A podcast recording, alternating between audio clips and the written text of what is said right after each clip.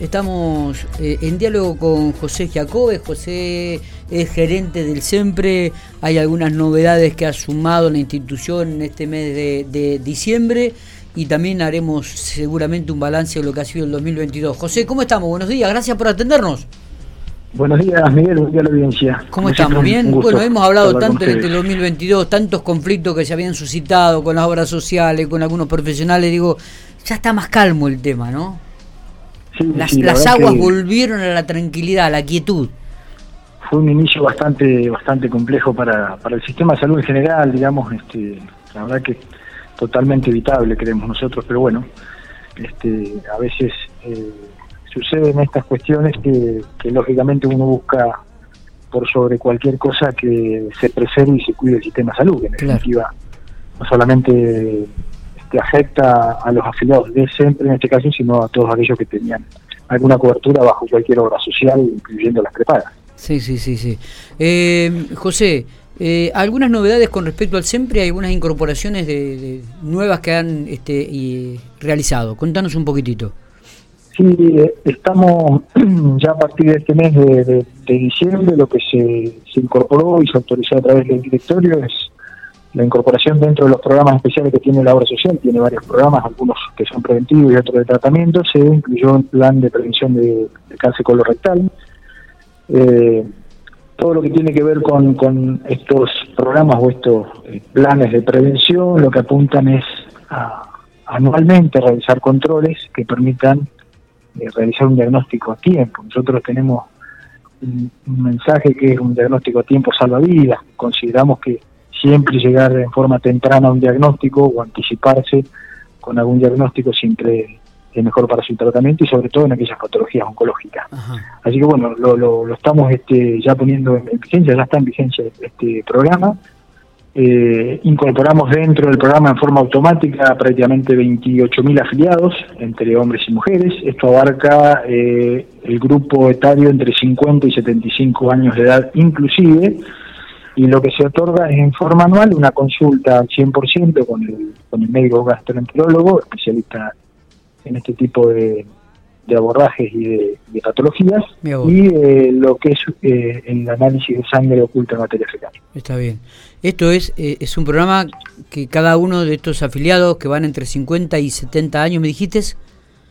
Entre 50 y 75 años, cuando, cuando vayan al, al médico, al gastroenterólogo básicamente, sí eh, lo que tiene es la posibilidad de acceder a este, a este programa a través del sistema. Nosotros tenemos un sistema automático, del sistema que, bueno que usan todos los afiliados, que hacen todos los afiliados a la atención médica a través de, los prestadores, que cuando ingresa el, el, médico tiene la posibilidad de seleccionar ahí el uso de, de esa cobertura de ese programa y si le figura ese afiliado ese programa dentro de, de su historial, digamos, automáticamente puede seleccionar y darle la cobertura al 100% de esas prestaciones. Está muy bueno. Tanto en el médico como en el laboratorio, que es en el caso del análisis que se le tiene que indicar ese propio médico. Eh, eh ¿Esto ya está instalado? ¿Ya está ya se puede utilizar, pueden utilizarlo los afiliados?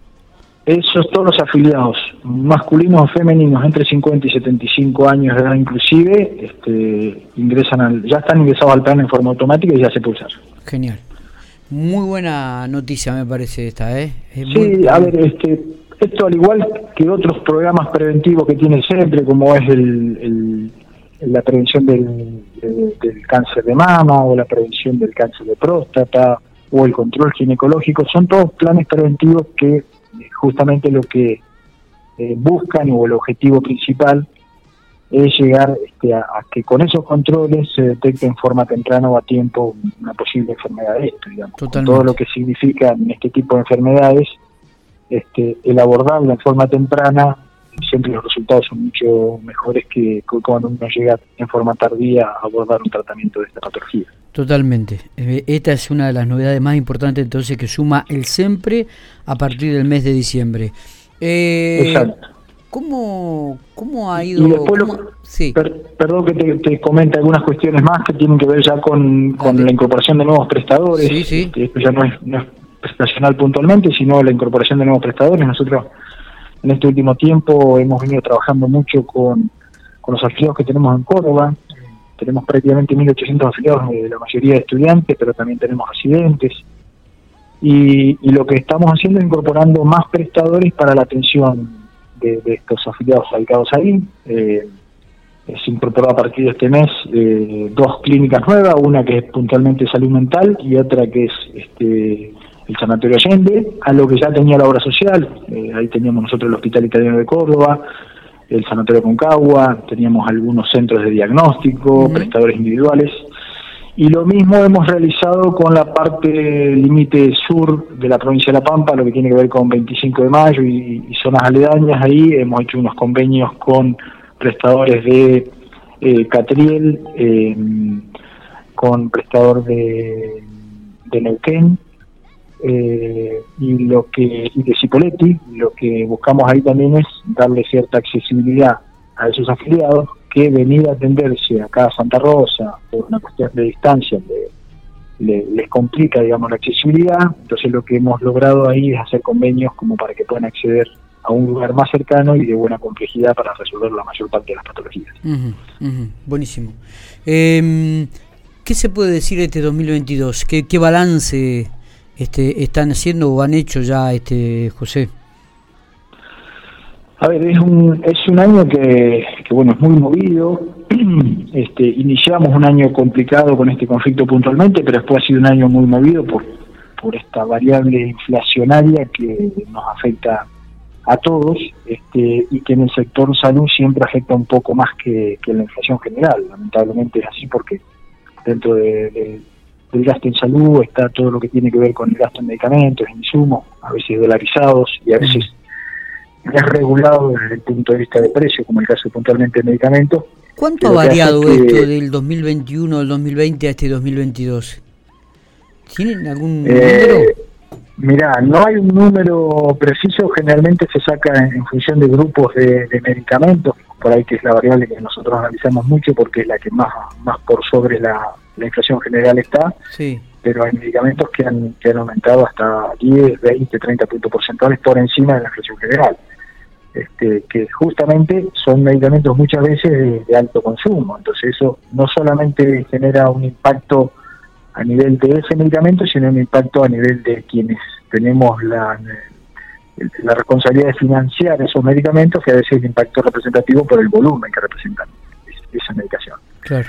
Eh, es, significativo en, algunos medicamentos, eh, pero en términos generales, lógicamente, eh, la inflación es, es un problema que en el sector salud por ahí se ve más, más agravado, se ve más, más notorio por, por toda la diversidad de cosas que incluye el sector salud. No solamente estamos hablando de medicamentos, de insumos, sino que dentro de eso tenemos los gastos, gastos materiales, los honorarios médicos, este, todo lo que es la nueva tecnología, la incorporación de nueva tecnología que se suma a la inflación de por sí. Es decir, un medicamento nuevo que viene a atender una nueva patología generalmente es, un aporte beneficioso para, para la atención de salud, pero muchas veces el valor que trae ese medicamento o el precio de ese medicamento, no vamos a hablar del costo porque en realidad no sabemos cuál es el costo de un medicamento, lamentablemente sabemos cuál es el precio que le pone el mercado al medicamento, eh, pero bueno, son, son sumamente significativos en relación a lo que tal vez tenía como tratamiento alternativo antes. Está bien, está bien. O sea que el presupuesto, el presupuesto ha variado sustancialmente de lo que tenían planificado a la actualidad. A pesar de eso, a pesar de eso, estamos cerrando probablemente un año desde el punto de vista financiero y económico equilibrado, con lo cual este no es poca cosa en, en este contexto, ¿no? Que mencionaba anteriormente. Totalmente, totalmente. Este, José, no sé si nos queda algo en el tintero para, para remarcar. No, a ver, este, siempre lo que lo que apuntamos cada año es tratar de establecernos este, eh, proyectos que lo que intenten es beneficiar a, los afiliados eh, en, general y lógicamente siempre bregando por, por la buena relación y la buena convivencia con cada uno de los de los prestadores, instituciones con los cuales permanentemente tenemos relación. Estamos trabajando este, este año con un nomenclador que venimos trabajando en un colegio médico, que fue un poco el objetivo también que nos trazamos allá cuando se salió del, conflicto puntualmente a principio de año.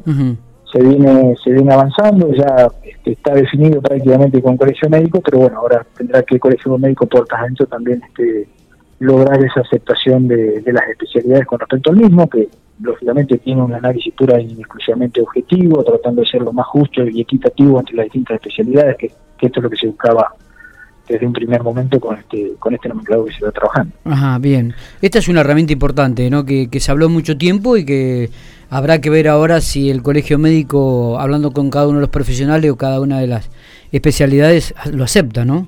Sí, a ver, este, vuelvo a decir lo mismo. Esto se trabajó con el colegio médico desde el primer día. Eh, ahora nos falta avanzar, que ya está bastante encaminado con la parte del colegio médico, nos falta avanzar con todo lo que es el gasto sanatorial, que ahí ya tenemos prevista este, eh, una serie de reuniones con eh, las clínicas, digamos, pero bueno, previo a eso tenemos que, cerrar algunas cuestiones con colegio médico para poder avanzar con las clínicas en lo que, en lo que representa el gasto, digamos, la composición de una prestación incluye el honorario por un lado y el gasto por el otro. El honorario se, se cierra con el colegio médico y con sus asociados y, la parte del gasto con las instituciones sanatoriales. Totalmente. José, gracias, eh, abrazo grande. No, por favor, gracias a ustedes. Un abrazo grande.